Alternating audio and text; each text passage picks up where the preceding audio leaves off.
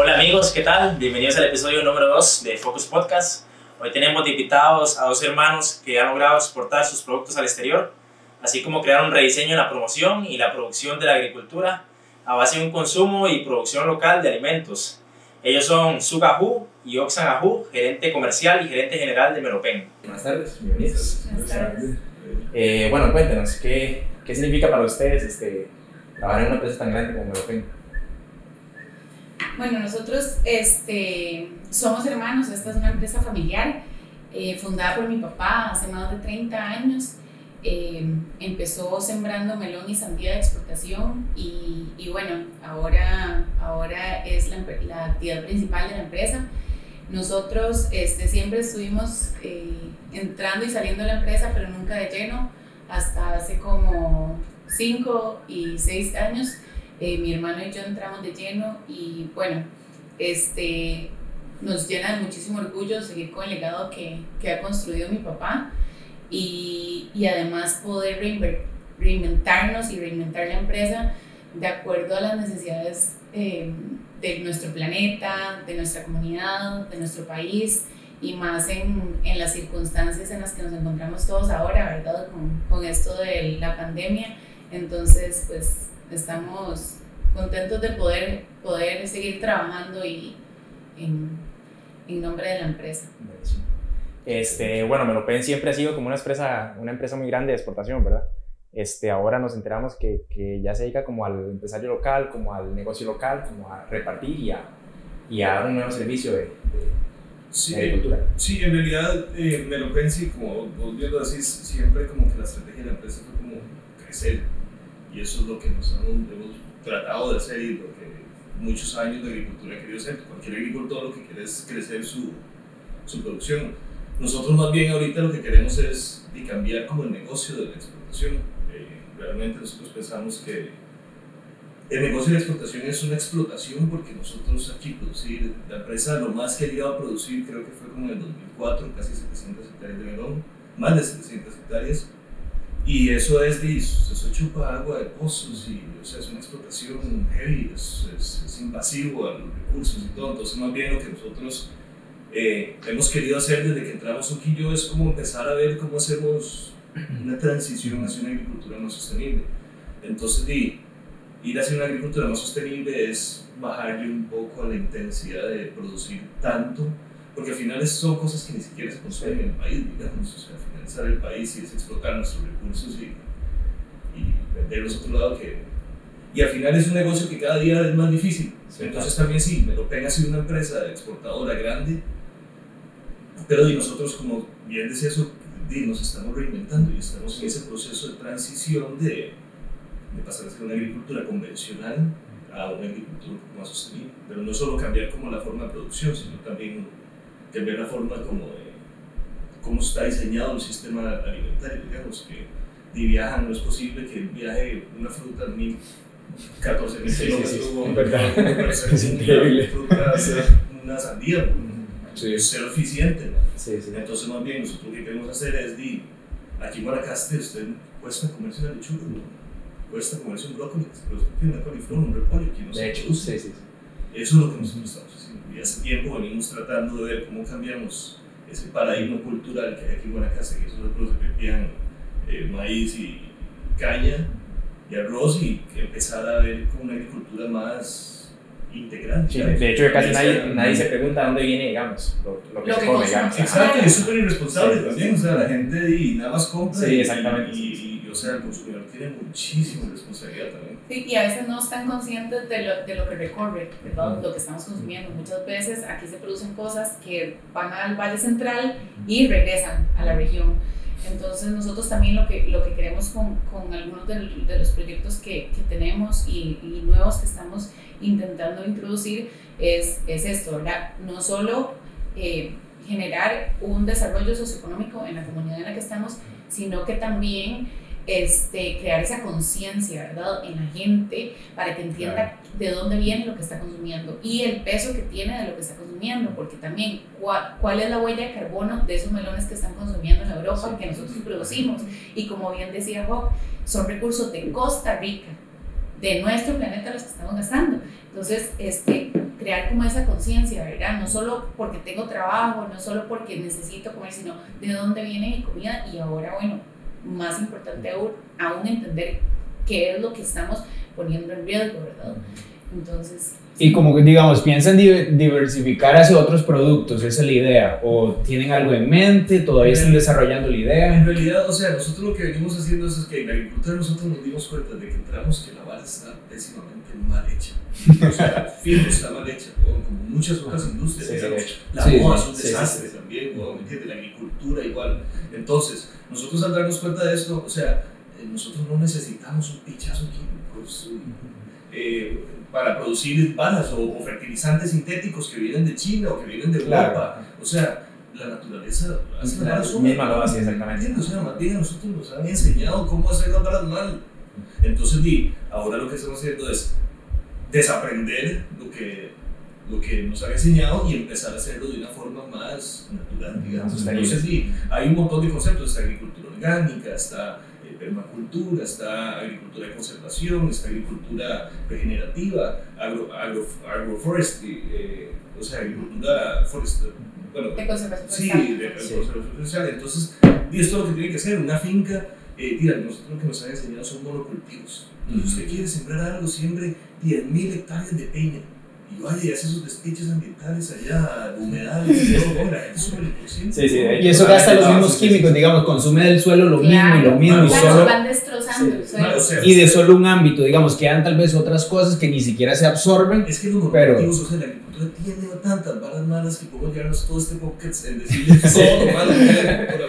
O sea, nosotros eh, contaminamos fuentes de agua. Entonces, si usted Claro. aplica agroquímicos al suelo, se. Y Filtra. el agua es el, el ciclo natural del agua filtrarse a los, a los mantos acuíferos, usted las contamina.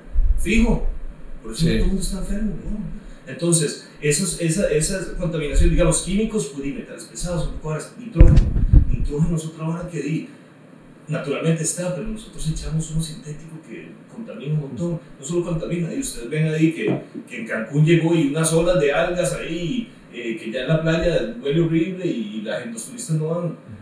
Digo, si usted mete esa cantidad de nitrógeno, mae, hay algas que crecen por el exceso de nitrógeno. Entonces, mae, o sea, la agricultura se hace súper mal, entonces son problemas ambientales, problemas de salud, injusticia weón, comercial, porque al final, mae, como decía su ahora, llega, por ejemplo, y a nivel nacional, ni siquiera a nivel de exportación, que es muy similar en realidad, el sistema es pues, igual a nivel internacional o, o nacional. Usted llegó y le compró un productor, una lechuga, y se le compró el productor a 100 pesos en el campo. Y eso llegó y se la compró. O sea, aquí en Costa Rica le dicen choricero, digamos, esos manes que se ganan un flete. Sí. Entonces llegó, la compró, se la llevó para el Senado. En el Senado llegó y se la vendió el mae que tiene el puesto en el Senado, que el Senado es una mafia. No me habló así, es una mafia, ¿se entiende? Eh, del Senado llegó alguien y se la compró a la gente que tiene la ruta en Nicoya, digamos. Entonces, digamos, en el caso de que alguien por esté produciendo lechugas en Nicoya, en su casa no sé, eh, este mae se gana un margen. Este mae se gana un margen. Este mae se gana un margen que el consumidor pagó 4, 5, 6 veces lo que le costó al productor. ¿no? Entonces, mae, no tiene ningún sentido. Entonces, muchas de las iniciativas que nosotros estamos haciendo es borrar esa intermediación, porque di, mae, la injusticia al nivel de lo que se le da al productor es, es, es gigante. ¿no? O sea, los Sí. productores y los agricultores, la gente de campo, digamos, que al final son los que trabajan en producción de alimentos, son los que tienen más riesgo de hambre, ¿no? Y eso son estadísticas del país, digamos. Entonces, mae, eh, dice la agricultura tiene un montón de fallas, entonces hay que empezar a buscar cómo, cómo mejorarlo. Sí, claro, hay que remediar ahí eso es, eso es verdad, cambiarlo Exacto. y generar una nueva conciencia para todos. Por- y es tanto responsabilidad de nosotros como agricultores como de los consumidores también. O sea, Sí. usted no puede llegar al supermercado y decir, uy, qué bonito este cereal que cuesta 100 pesos, pero viajó 30 mil Sí, kilómetros. sí, sí, ¿no? todas vueltas al Sí, mundo y llegó aquí. ¿no? Entonces, madre, no, hay, que, hay que ser Sí, conscientes. claro, todo, todo eso que nos hablas nos lleva a que, a que el proceso de control de calidad de, de la fruta, de la verdura, el vegetal, tiene que ser este, con un mínimo cuidado, digamos. Más o menos, ¿cómo es el, el control que, que ustedes manejan aquí? Bueno, a nivel de fruta de exportación, este, nosotros por ser fruta que llega a mercados europeos este, y a Estados Unidos nos tienen, tienen ciertos Estándares. controles y tienen que cumplir con certificaciones para entrar al país. Pues nosotros tenemos todas las certificaciones requeridas por estos mercados. Este, eh, sí es bastante fuerte. Igualmente nosotros hay un muy pequeño porcentaje de nuestra producción de, de Melopen este, que va a mercado nacional y nosotros no hacemos distinción, todo es tratado de la misma forma. Este, sí pienso que tal vez lo importante es aquí es eh, entender un poco eh, qué es Melopen y, y, cuáles son nuestros otros proyectos, porque yo mencionaba este, este tema del consumo local, ¿verdad? Y nosotros como Velopen exportamos, producimos y exportamos este, fruta a Europa y Estados Unidos y Rusia y otros mercados. Este, pero también en estos otros nuevos proyectos queremos desarrollar y este, incentivar el consumo local. Uno de estos proyectos es Local Fresh, que es una empresa de distribución que se encarga exactamente de eso, de proveerle al cliente o al consumidor de productos producidos localmente para bajar, digamos, esa, esa huella este, y empezar a generar esa conciencia entre, entre el consumo de la gente, ¿verdad? Eso apoya mucho también al, al emprendedurismo local, porque al final local fresh no es solo como la parte de fresco, digamos, como vegetales o arroz, o, sino que también, por ejemplo, le compramos jabones a una muchacha que hace jabones aquí de forma artesanal, digamos. Entonces, ya le estamos comprando jabón a una muchacha acá que le ayudamos y no viene un jabón de Procter Gamble sí, sí, que claro, sabe por claro, sí, plantas viene y, y, y, de fijo más Sí, barato. vamos a lo mismo. ya. Exacto, Ajá. volvemos a lo mismo, Sí, sí. digamos. Entonces es como eh, de concientizar, de tratar de dar las herramientas también, porque si no hay una opción para la gente para que lo tenga, entonces a la gente es difícil ser consciente y tratar de ir a buscar las opciones más amigables para la economía y para el ambiente, digamos. Eh, entonces, di, esos proyectos son como para ayudarle a la gente como a que tengan herramientas para lograr hacerlo. Claro, a mí me parece como que nosotros viviendo aquí en Costa Rica siempre vemos como en las películas o cosas como, oh, California, y se compra una camisa que dice California y trae un oso, ¿verdad? Y no hay como una cultura que digamos, oh, wow, Nicoya, Nandayure, ¿verdad? Entonces crear esa cultura de decirles, vean, lo que se hace aquí también es muy bueno, tenemos una, es excelente. Sí, ¿verdad? Entonces, y, y es lo que a mí me Es parece... totalmente cierto Sí, nosotros definitivamente estamos influenciados por Estados Unidos, Sí, sí, por el occidente, digamos. Sí. Eh, y lastimosamente Estados Unidos es el que ha liderado, bueno, no voy a decir liderado, pero es el que tiene el orden mundial porque es la potencia económica. Entonces, desde la Segunda Guerra Mundial que empezó a hacer todos sus, sus hacer- tejer todo sus, su poder, digamos, y nosotros nos vemos afectados por ellos. Entonces, y también eso nos, nos da mucha inseguridad porque Claro. ¿quiénes ahora entonces, por ejemplo, Costa Rica ya todos los supermercados, la gran mayoría son de Walmart.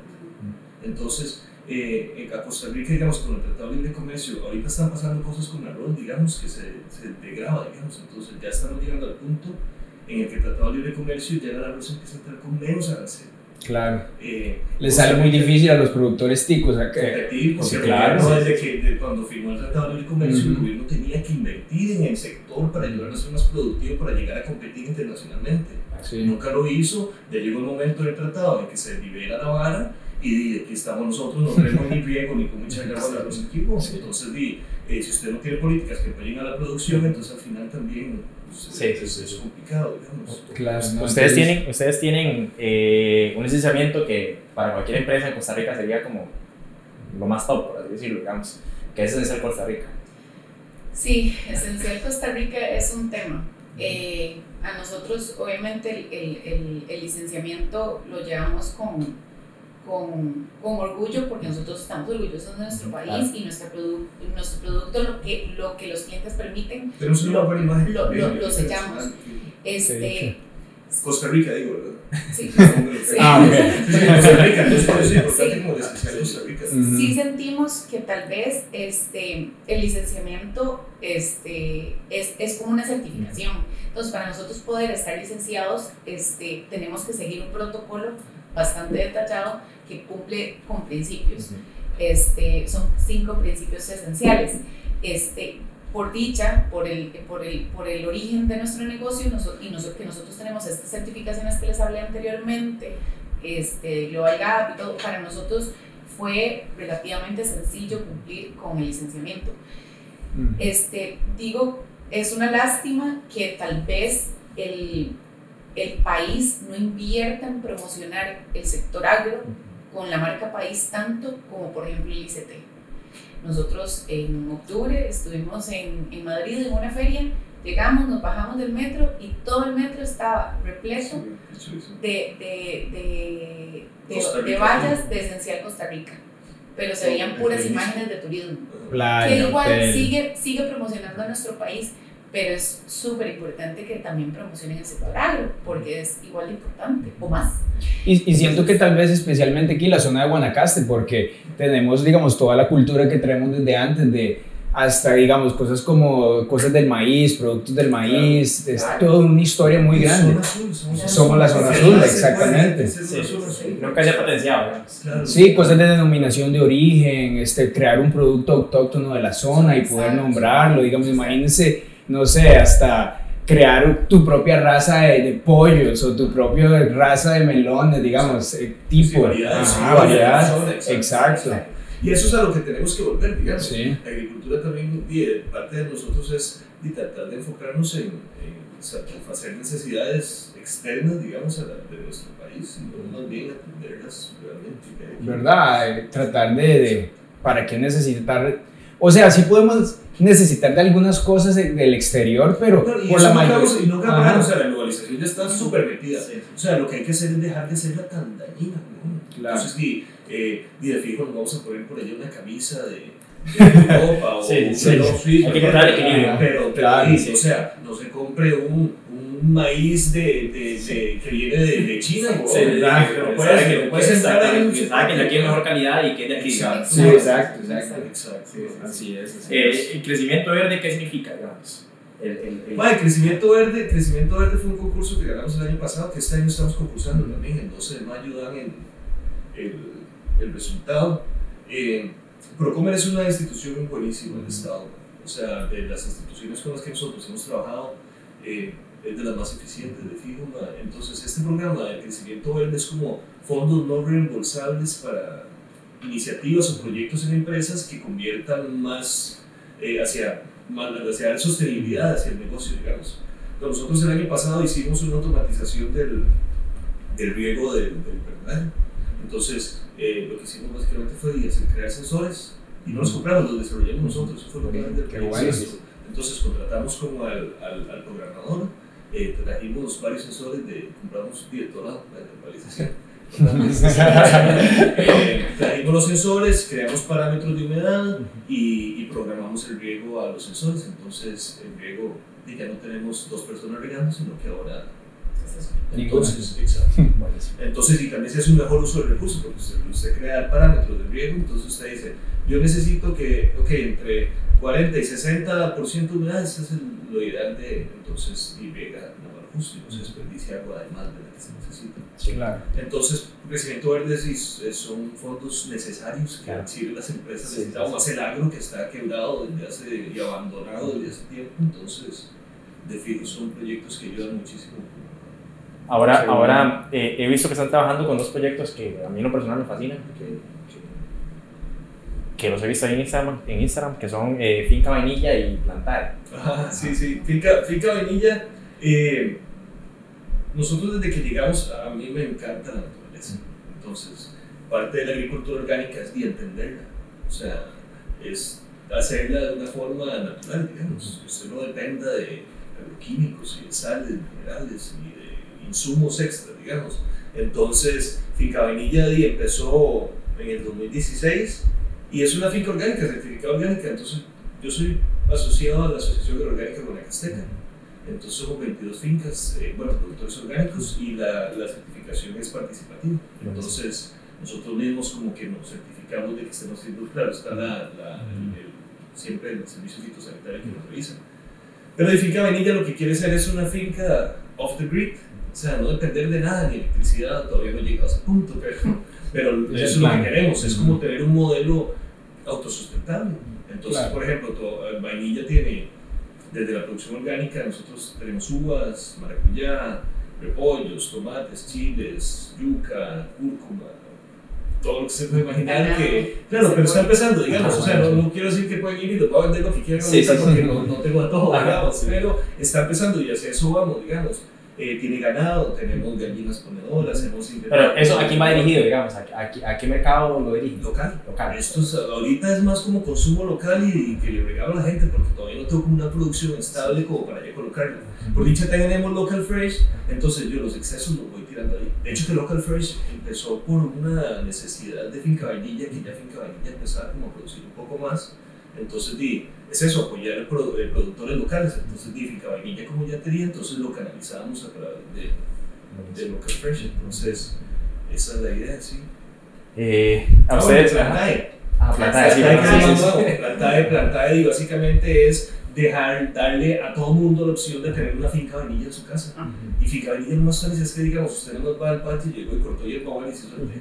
Eh, quiere perejil, va y se lo hizo y lo Entonces, y contaremos un poquito de Plantae. entonces. Sí, no, este, plantar es básicamente eso, este, eh, nuestro interés, digamos, y a raíz, o sea, lo lanzamos hace una semana. Eh, igual es un proyecto que se ha venido pensando desde hace bastante tiempo, pero a, a raíz de la necesidad de este momento, de que la gente tiene que, que comer, este, dijimos, tenemos que lanzarlo ya. Entonces, este, eh, pues sí, lo lanzamos en redes sociales hace una semana y, y la idea de Plantae es poder eh, crear estos modelos como finca vainilla de, eh, a nivel residencial. Entonces la idea es que la gente pueda tener, eh, depende de su espacio, pero este, que tenga acceso a esta, a esta comida. Entonces, eh, por dicha, tenemos finca vainilla que nos ha permitido aprender un montón de muchas variedades y de su producción en la zona. Entonces, la idea es, es, es eso, que cada quien, cada persona que quiera tenga acceso a una huerta en, en su casa. Y en ese sentido, ¿cómo, ¿cómo lo ayudan ustedes, digamos? Porque hablan de la huerta, le venden Todo. las semillas, Todo. las bandejas. Es que nosotros, o sea, lo que estamos haciendo ahorita es, porque y me lo ven como empresa exportadora, eh, tuvo pérdidas muy grandes con esto del COVID, digamos, entonces eh, y nuestra empresa está en crisis, igual que todo el mundo. Sí, sí. Entonces, Innovación. pero bueno, igual para nosotros, o sea, nosotros los meloneros y los arroceros estamos en crisis ya hace varios años porque el negocio se ve que no es sostenible. O sea, se ve que veníamos para esto, no sabíamos cómo iba a estallar y fue este virus.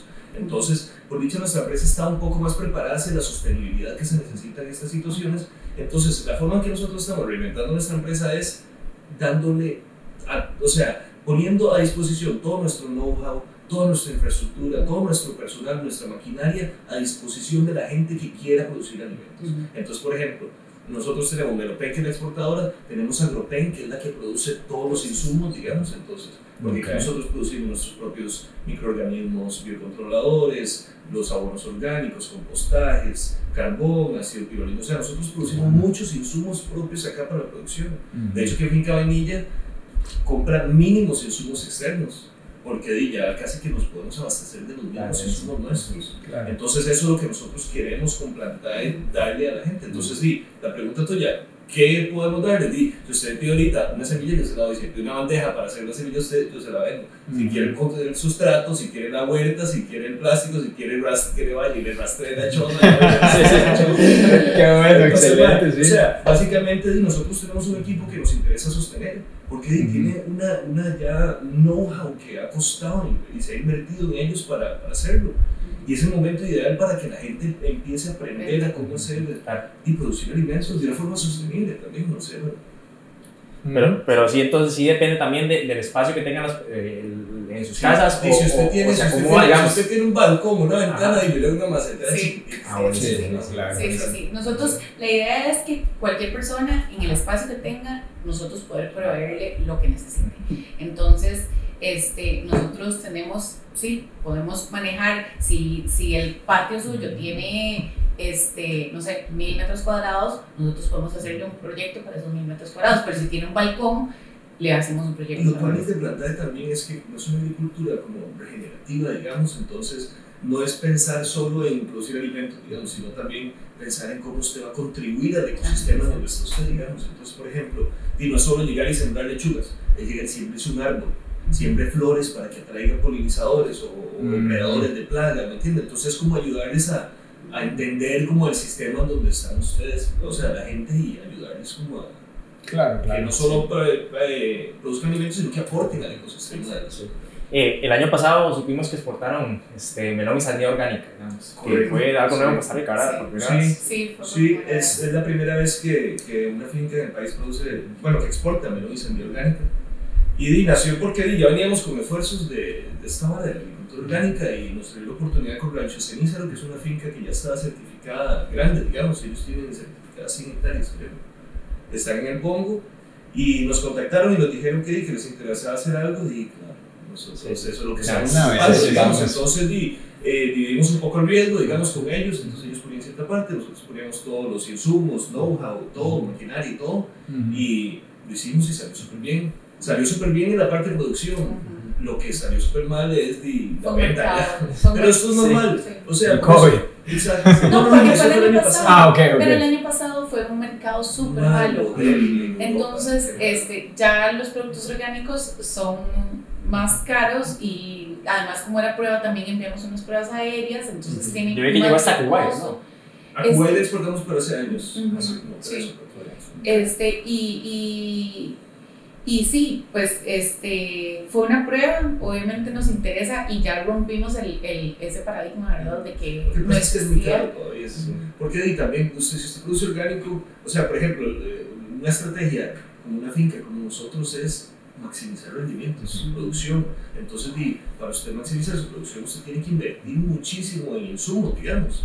Eh, esto hablando como monoculturista, ¿verdad? Digamos, o sea, que son, que usted le inyecta un montón, invierte un montón en su cultivo. Eh, si usted quiere hacerlo igual a nivel orgánico, las opciones y herramientas que hay son mínimas. Entonces, di, son insumos más caros, entonces el costo se, se encarece un toque. Entonces, Mm. también el consumidor no está dispuesto a pagar tampoco el extra precio que Sí. actualmente tenemos. Pero di, como todo va hacia esto, entonces di, cada vez llegan más insumos orgánicos, entonces hay más competencia, los precios bajan, entonces di, en algún momento va a ser más Buenísimo. ¿Ustedes, ¿A ustedes de pequeño les gustó la agricultura o fue algo que adoptaron este, con el transcurso de los años, digamos? Yo, yo nunca me he metido mucho, bueno, nosotros, a nosotros nos dijeron desde pequeñitos, no estudien agronomía. Yo Los dos papás, nuestros dos papás son agrónomos. Este, yo en mi aplicación de la UCR tenía economía agrícola y bueno, que estudió comercio internacional, yo estudié publici- publicidad y marketing y, y los dos terminamos acá Sí, a- sí. después de todo. Este, Hawk siempre ha sido mucho más curioso y se ha metido mucho más en la parte técnica.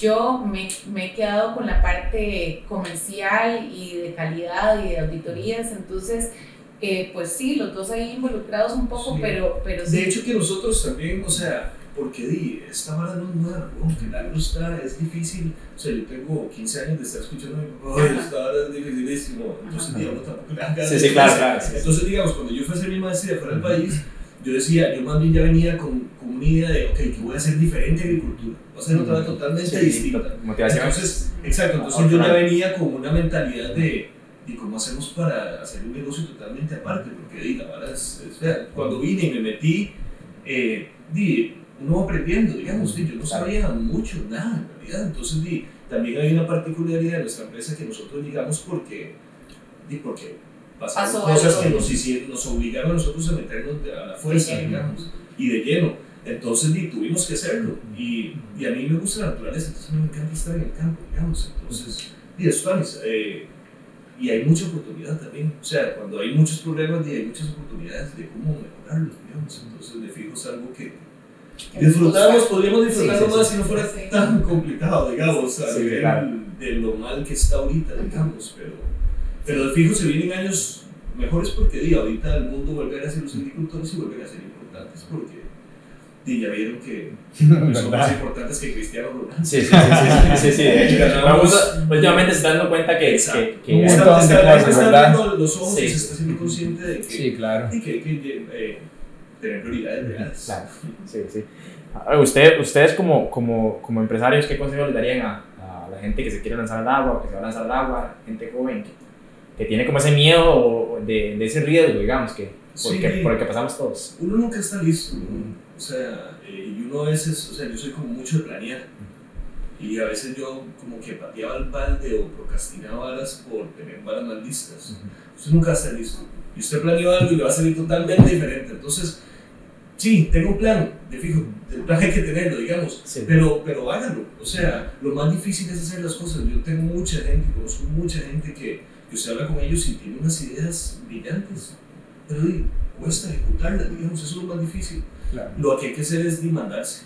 Y eso es por prueba y error. O sea, eh, usted se equivoca mil veces. Sí, no a la primera, sí, no a la primera este, usted le va a salir. usted tiene que ser demasiado. Hay que perseverar, hay que perseverar demasiado.